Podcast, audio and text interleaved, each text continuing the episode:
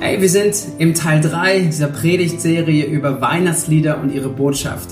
Und wir haben uns zwei Lieder angeschaut in den letzten Wochen. Das erste Lied war O du Fröhliche. Es ist geschrieben worden von Johannes Daniel Falk 1816, also schon eine ganze Zeit her wo er das Lied geschrieben hat und er es besonders mit der Absicht geschrieben hat, Kinder, um die er sich gekümmert hat, Waisenkinder, zu unterrichten, was die Botschaft von Weihnachten ist. Und ursprünglich hatte das Lied auch drei Strophen. Es ging um Weihnachten, es ging um Ostern und es ging um Pfingsten. Ähm, das war das Herz von diesem Lied und auch die Einladung zu Weihnachten, wirklich eine fröhliche, gnadensbringende Zeit zu erleben. Das zweite Lied, was wir uns angeschaut hatten, das war im vergangenen Sonntag Präsenzgottesdienst und es ging um Herbei, o ihr Gläubigen. Ein Lied, was 1751 geschrieben wurde, später ähm, musikalisch umgebaut wurde, eingesetzt wurde und auch dann übersetzt wurde ins Deutsche von Heinrich Ranke 1823. Also auch ein Lied, was schon eine lange Geschichte hat, aber es genau darum ging auch letztendlich die Weihnachtsbotschaft die Gnadensbotschaft, die Freude, das alles, diese Erkenntnis, die, die auch der, der Liedschreiber dabei empfunden hat, wenn er über Weihnachten nachgedacht hat, in unsere Zeit wieder neu aufzunehmen und die Weihnachtsbotschaft präsent zu haben. Heute gehen wir den, drittes, den dritten Teil, das dritte Lied und ich wette, fast jeder, der gerade zuschaut, kennt auch dieses Lied. Dieses Lied kommt aus dem Englischen und hat dort den Titel Joy to the World. Hey, ähm, und dieses Lied, sehr bekannt, ist geschrieben worden von Isaac Watts und zwar 1719. Also bis jetzt unser ältestes Lied, was wir uns anschauen. Freue dich Welt, so ist es dann übersetzt oder in vielen Übersetzungen drin. Zur Geschichte zu diesem Lied, wie gesagt, geschrieben wurde 1719 und zum späteren Zeitpunkt, erst 1836, wurde dieses Lied dann neu vertont ähm, und es bekam eine Form und manche ähm, Manche bringen es auch mit Händel zusammen, weil einige Anfangsnoten oder Notationen von diesem Lied, von der Melodie, sehr ähnlich waren von Stücken, die Händel selbst geschrieben hatte. Ähm, den Text im Deutschen, es gibt auch viele Übersetzungen aus dem Englischen heraus, den Text, den, den, den wir oft singen, auch in unseren Gottesdiensten, ist übersetzt worden von Johannes Haas erst 1962. Aber wenn man in den Sprachbereich reinguckt, gerade im englischsprachigen Bereich, ist dieses Joy to the World mit einer der bekanntesten Weihnachtslieder, die gesungen werden. Und jetzt schon mal vor, vorweg eine Information zu diesem Lied. Das Lied wurde gar nicht für Weihnachten geschrieben. Und wenn wir gleich hineinschauen, auch in diesen Text, wenn wir sehen, es hat viel eine größere Bedeutung, als eigentlich über Weihnachten zu sprechen, aber es passt natürlich auch in diese Zeit. Wenn ihr eine Bibel dabei habt, könnt ihr schon mal rausholen und auch vielleicht parallel diesen Text dann mal lesen aus Psalm 98. Das ist nämlich der Ursprungstext, warum dieses Lied entstanden ist. Es war eine, eine Wortstudie, eine Psalmstudie von Isaac Watts, der es angeschaut hat und dann diesen Text geschrieben hat darüber. Aus dem Alten Testament im Licht des Neuen Testaments. Wir gehen aber später darauf ein. Was ich liebe in dieser Serie ist es, diese Menschen anzugucken, die dahinter stehen und ihre Geschichte und Biografie zu entdecken, weil ich glaube auch, wir davon enorm viel lernen dürfen. Lasst mich euch mit hineinnehmen in diese Geschichte von Isaac Watts. Isaac Watts ist 1674 in England geboren. Er wuchs dort auf. Ich glaube, er hatte acht Geschwister, äh, sieben Geschwister. Er war der erste Sohn von, seiner, von seinen Eltern. Und ähm, er wuchs in einer Zeit auf, wo gerade in seinem, in seinem konkreten Umfeld, in seiner Familie, äh, gewisse Art von Verfolgung war. Er war, seine Familie, seine Eltern waren Gläubige, aber sie haben sich von der anglikanischen Kirche distanziert, weil sie gesagt haben, die sind zu eng an, an der römisch-katholischen Kirche dran. Also wir sind kurz nach der Reformation und viele ähm, Glaubensaufbrüche, die es gab, vieles, was äh, hinterfragt wurde und es sich neu formieren musste. Und so war er Teil oder seine Eltern Teil einer non-konformierten Kirche.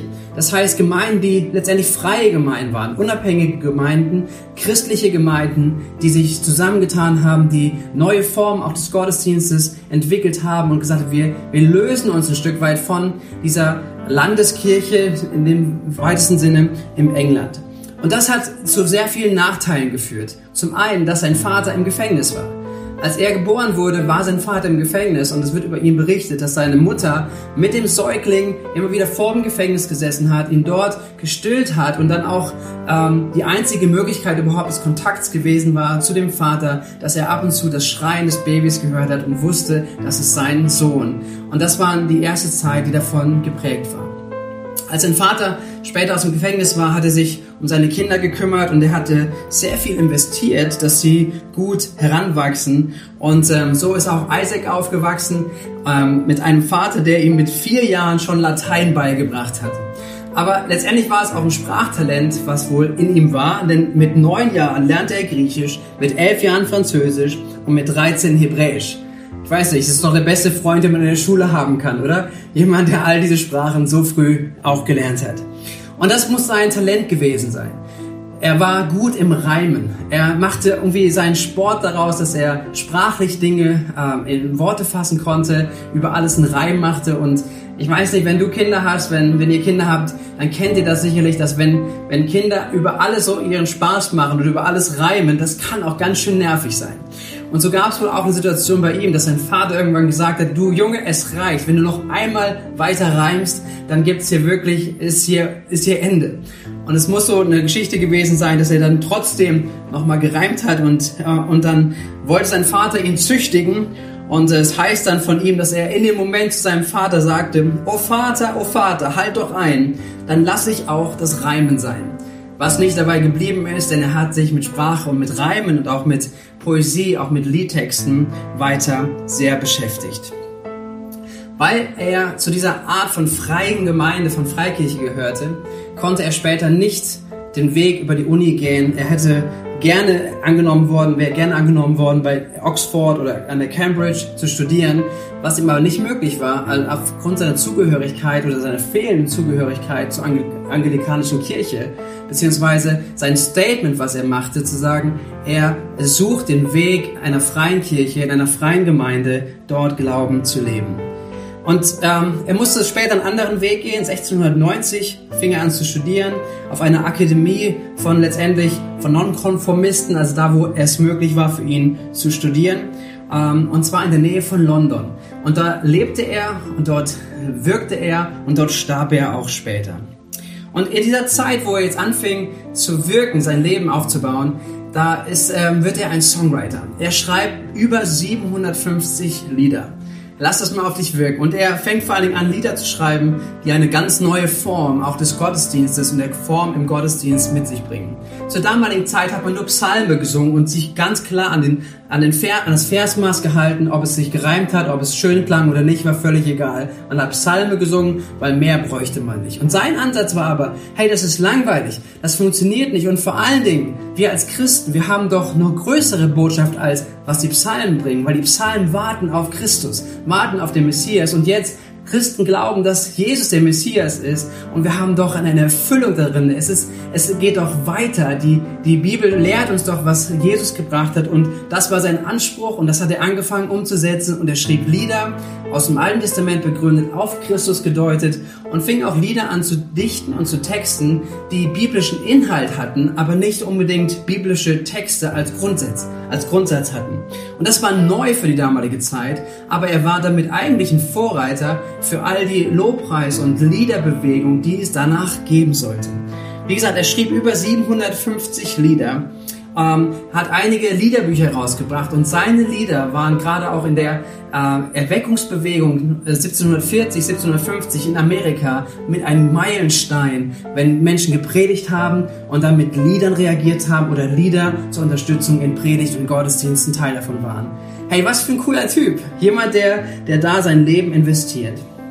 Er, wie gesagt, studierte, er wurde Pastor, ähm, er arbeitet auch in theologischen Dingen und es gibt eine Vielzahl von, von Büchern und von Artikeln, die er geschrieben hat, die bis heute immer noch relevant sind, an denen man immer noch etwas mitnehmen kann. Wie gesagt, ist, glaube ich, mehr im englischsprachigen Bereich bekannt, bei uns in Deutschland weniger, aber es ist total spannend, das zu sehen. Und zwei Dinge noch zu ihm, nämlich zu ihm persönlich. Es wird über ihn berichtet, dass er Zeit seines Lebens eigentlich sehr krank gewesen ist oder immer durch Krankheitsphasen gegangen ist. Auch seinen Pastorendienst konnte er zeitweise nicht leben, weil er einfach schwach und krank war. So, vielleicht auch mal als Ermutigung für dich, einfach zu hören, zu sagen, auch Krankheit ist im Leben von jemandem, der mit Jesus unterwegs ist, ist, kein, ist nicht ausgeschlossen oder völlig weit weg.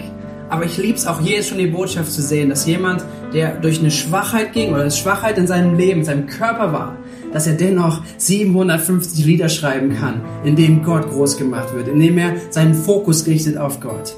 Und was aber auch seine Zeit, genau, und dann war er noch Single, das kommt noch dazu an alle Singles, das ist nicht jetzt äh, zu vergleichen, das ist gar nicht, gar nicht schlimm. Dein Leben zählt und Gott hat einen guten Plan mit deinem Leben. Bei ihm war das ein Thema, weil er wollte gerne heiraten und es kam ein Moment auch, wo er, wo er um die Hand einer Frau angehalten hatte und sie ihn einfach aufgrund seines Äußeren abgelehnt hat. Sie hat es nett verpackt, aber letztendlich, und das wird beschrieben auch von Menschen um ihn herum über seine Biografie, dass er offensichtlich nicht so attraktiv gewesen ist. Er klein, er schmächtig und ähm, deswegen auch Zeit seines Lebens Single geblieben ist. Aber, was auch stark ist, man liest über ihn, dass er auch das Single-Sein aus Gottes Hand genommen hat und kein, kein Groll gegenüber Gott hatte, sondern das aus Gott angenommen hat und mit ihm dort diesen Weg auch gegangen ist. Und zur damaligen Zeit gehört auch noch, dass wir uns kurz reinschauen, in welchem Kontext er sich bewegt. Denn damals um die äh, 1700 äh, Zeitraum, ähm, 18. Jahrhundert, äh, ist London gerade voll mit enorm vielen Krankheiten. Ähm, wenn man hineinschaut, kurz vor seiner Geburt ähm, von Isaac ähm, Watt, ist eine große Pest, eine große schwarze Pest heißt es, die durch London gewütet hat, durch Südengland gewütet hat. Und innerhalb von zwei Jahren sind dort in diesem südenglischen äh, Südengland fast 100.000 Menschen an der Pest gestorben. Allein 70.000 davon in London. Hey, und wenn wir kurz überlegen, in welcher Situation sind wir gerade? Hey, wir, wir, wir leben auch zurzeit in einer Pandemiezeit. Wir leben, dass wir in Deutschland von Corona hören und von Corona wahrnehmen und wir auch sehen, dass über 100.000 Menschen an Corona in Deutschland gestorben sind. Ich finde es so krass, einfach zu uns daran zu erinnern, erstens, dass es immer wieder solche Situationen gegeben hat, aber immer wieder auch Menschen gegeben hat, die in dieser Zeit einen Fokus eingenommen haben und auch Gott Raum gegeben haben, darin, dass er durch sie wirkt.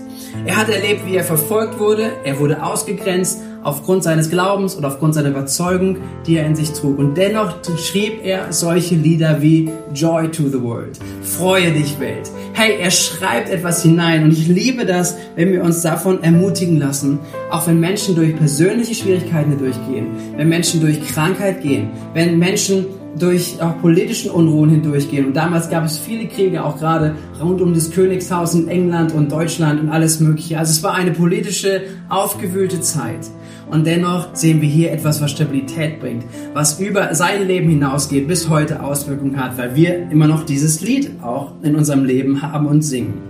Und das ermutigt mich und es soll dich ermutigen, dass wir trotz Umständen, dass wir uns sicher machen können, es gibt eine Stabilität.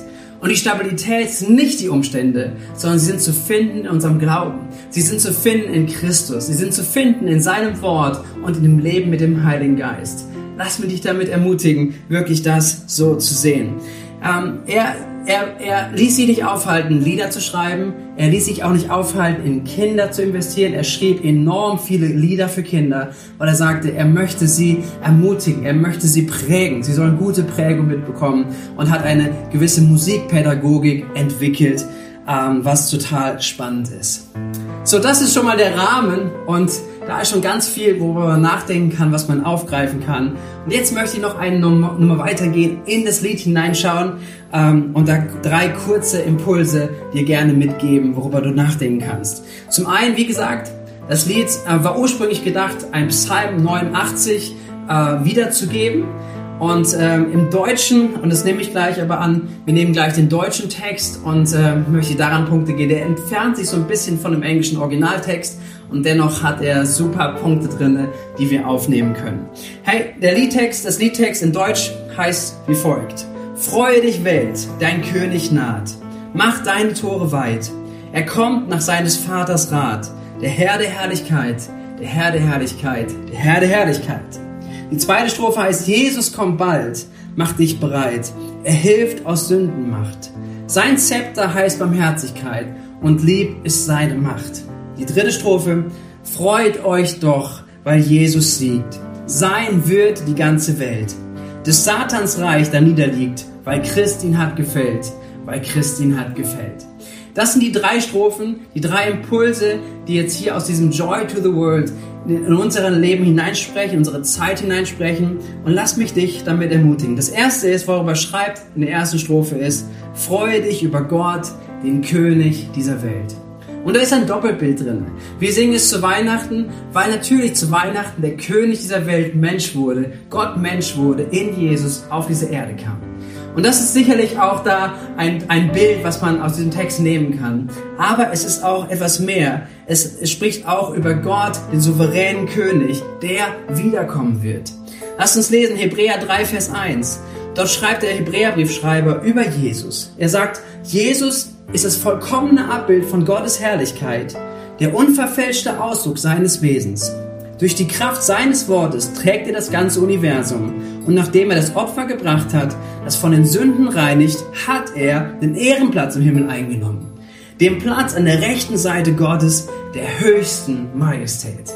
Das ist eine Beschreibung aus dem Neuen Testament über Jesus über das, was er getan hat, was er gekommen ist auf diese Erde, aber auch wo er jetzt ist, nämlich er sitzt zu Rechten Gottes des Vaters. Er sitzt im Himmel und er herrscht, er ist Majestät, er ist König. Und von dort wird er wiederkommen. So deswegen ist so ein gewisses Doppelbild da drinnen, aber es meint vor allen Dingen auch, diesen König anzuschauen, der jetzt im Himmel ist, der jetzt dort thront in höchster Autorität und Majestät. Und ich liebe es dennoch, dich auch damit zu ermutigen, denn Jesus ist die höchste Autorität und damit Grund zur Freude. Jesus ist König. Gott ist unser König. Und wenn wir über Könige nachdenken, vielleicht auch in dieser Zeit, wir haben eine neue Bundesregierung bekommen, wir haben einen neuen Bundeskanzler und da fangen ja schon Themen an. Der eine findet es gut, der andere findet es nicht gut, der andere hat vielleicht sogar grundsätzlich seine Herausforderungen und auch äh, überhaupt über Autoritäten nachzudenken und seine Vorbehalte, vielleicht sogar offenes Misstrauen. Sagt alle Politiker oder Menschenautorität, denen misstraue ich von vornherein, mit denen, die meinen es nicht gut mit meinem Leben. Und so ist die Gefahr auch, dass wir hier dieses Lied hören oder dass wir über Gott nachdenken, wenn er beschrieben wird als König, dass wir in eine Abwehrhaltung kommen und sagen, nee, ich möchte keinen König in meinem Leben. Ich möchte keinen, der über mich regiert, der über mich herrscht, weil das hört sich erstmal immer und immer negativ an. Es ist schlimm. Es ist ein Übergriff auf meine Freiheit. Und hier ist es so cool eigentlich zu hören, freue dich Welt, dein König naht. Warum sollen wir das hier singen? Warum ist es auch ein Text, den wir, den wir, den wir wahrnehmen können, dass, dass es heißt, deine Tore weit zu machen für den König? Weil Gott ein guter König ist. Hey, lass mich das nochmal, sagen. Wenn wir über Gott sprechen als den König, dann sehen wir in Gott den besten König, den wir uns vorstellen können. Ein König, der sein Volk liebt, der seine Kinder liebt, der nur das Beste für sein Volk und für seine Kinder vorhat. Menschen versagen in ihrer Regentschaft, in ihrer Herrschaft. Aber Gott, der allmächtige Gott in unserem Himmel, der nicht. Er ist perfekt, er ist gut, er ist rein und er hat den besten Plan für dein Leben.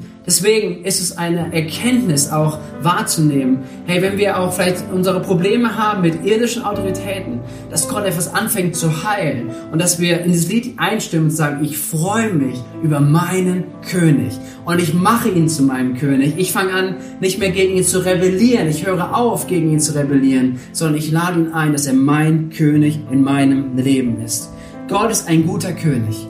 Und Gott ist derjenige, der, der seine Herrschaft in unserem Leben hineinbringen möchte. Und seine Herrschaft ist immer Leben hervorzubringen. Deswegen die Ermutigung, lass ihn dein König sein. Das zweite, zweite Strophe ist, freue dich über Gott, den Retter dieser, dieser Welt. Es heißt hier, er hilft aus Sündenmacht. Das, was wir selbst nicht konnten, das hat Jesus gemacht. Da, wo wir gefangen sind, wo wir vielleicht unser ganzes Leben uns bemühen, rauszukommen aus Gefangenschaften, aus inneren Zwängen, aus inneren Unfreiheiten, aus vor allen Dingen der Frage, wie komme ich in Ordnung mit Gott, hat Jesus einen Weg geschafft. Er ist der Retter geworden für uns. Hey, wann brauchst du einen Retter? Wann brauche ich einen Retter? Immer dann, wenn ich nicht weiterkomme. Wenn wir Kinder beobachten und sie probieren ihre Dinge zu machen, sie probieren äh, äh, zu basteln, sie probieren ihre Dinge zu entwickeln, sie entdecken Dinge und sie merken, wie, dass, sie, dass sie nicht weiterkommen, dass sie, dass sie noch nicht das Know-how haben, dass sie nicht wissen, wie der nächste Schritt ist. Und Kinder laufen dann zu ihren Eltern. und sie sagen, hey, hilf mir Mama, hilf mir Papa, ich brauche deine Unterstützung, ich brauche deine Hilfe. Und, und sie brauchen einen Retter, wenn man es mal so nehmen möchte. Und genauso ist es bei uns Menschen auch. Wir brauchen einen Retter.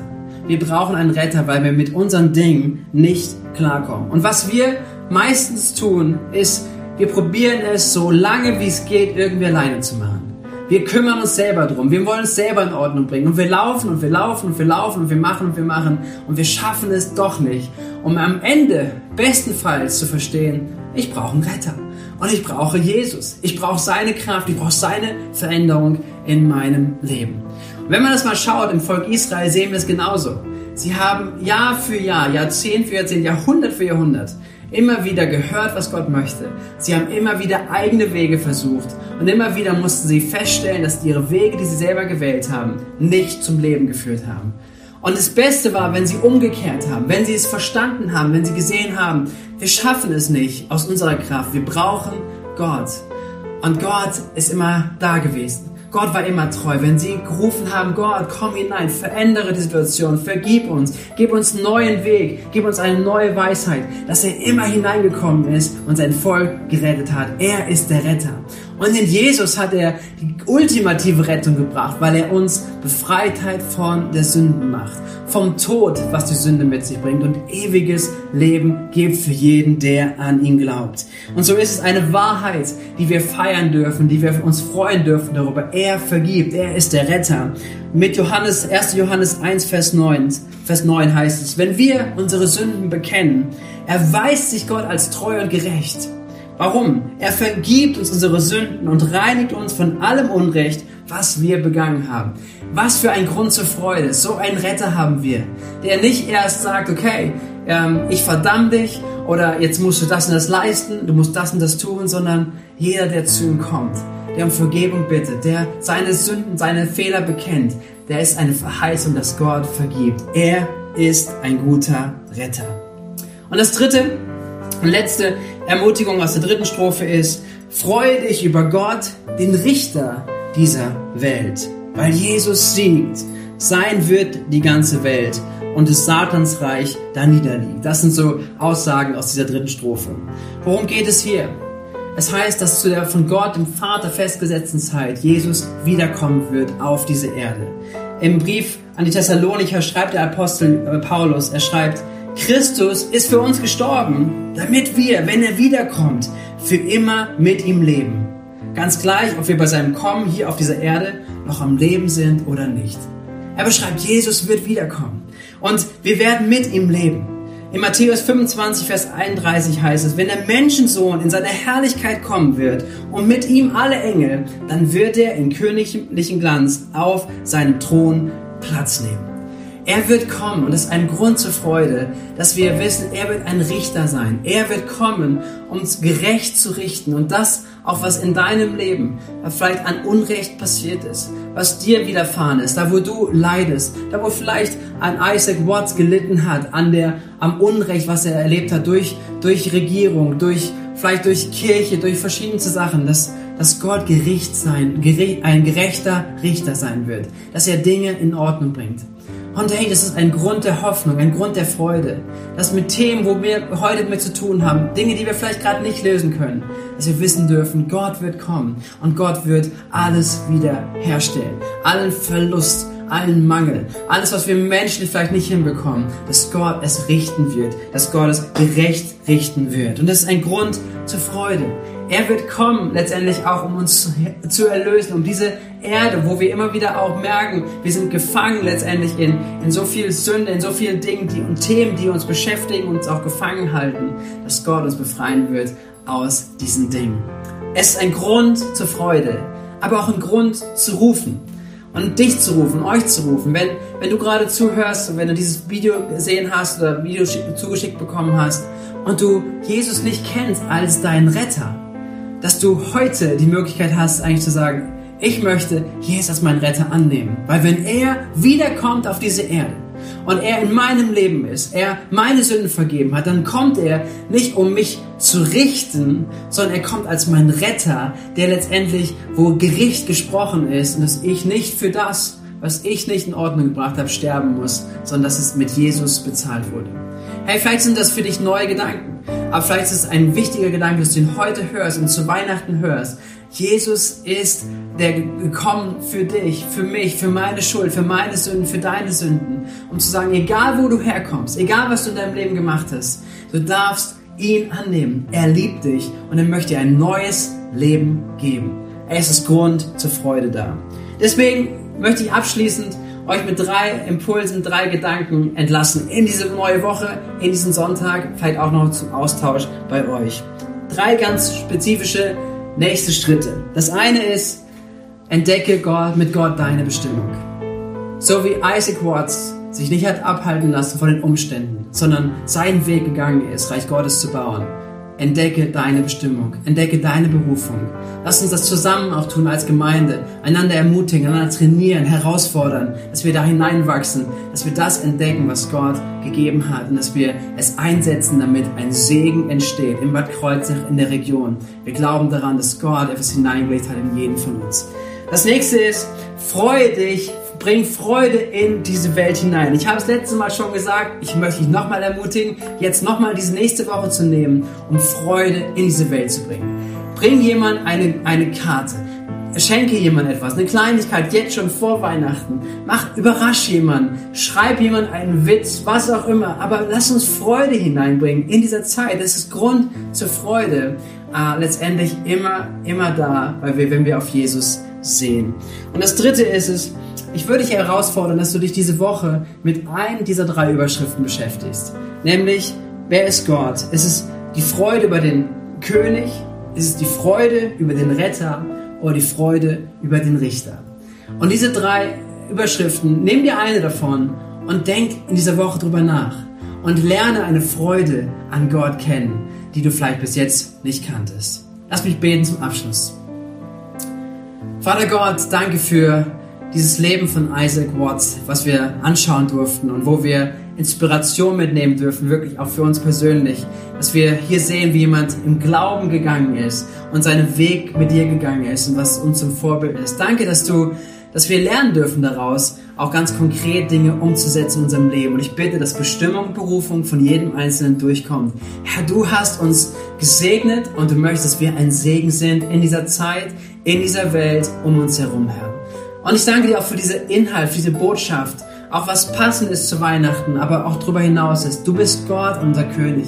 Und wir laden dich ein, wirklich König in unserem Leben zu sein. Gott, du bist Gott, der Retter. Und wir danken dir für die Rettung, die du geschaffen hast und dass wir ein neues Leben haben dürfen. Und du bist Gott auch der Richter, der wiederkommen wird, der Ordnung bringt, der Heil bringt in Ewigkeit. Und ich danke dir auch, dass wir das erwarten dürfen, uns freuen dürfen, wenn du wiederkommst, dass, dass eine neue Welt, eine neue Erde, ein neuer Himmel geschaffen wird und es ein Grund zur Freude ist. Ich bitte dich, dass du uns begegnest, dass du uns durch diese Woche führst und Menschen, die dich noch nicht kennen, dass du in sie hineinsprichst, in ihr Innerstes hineinsprichst und sie einlädst, dich kennenzulernen, weil deine Liebe ist unendlich groß. In Jesu Namen, Amen. Amen. Habt eine gute Woche.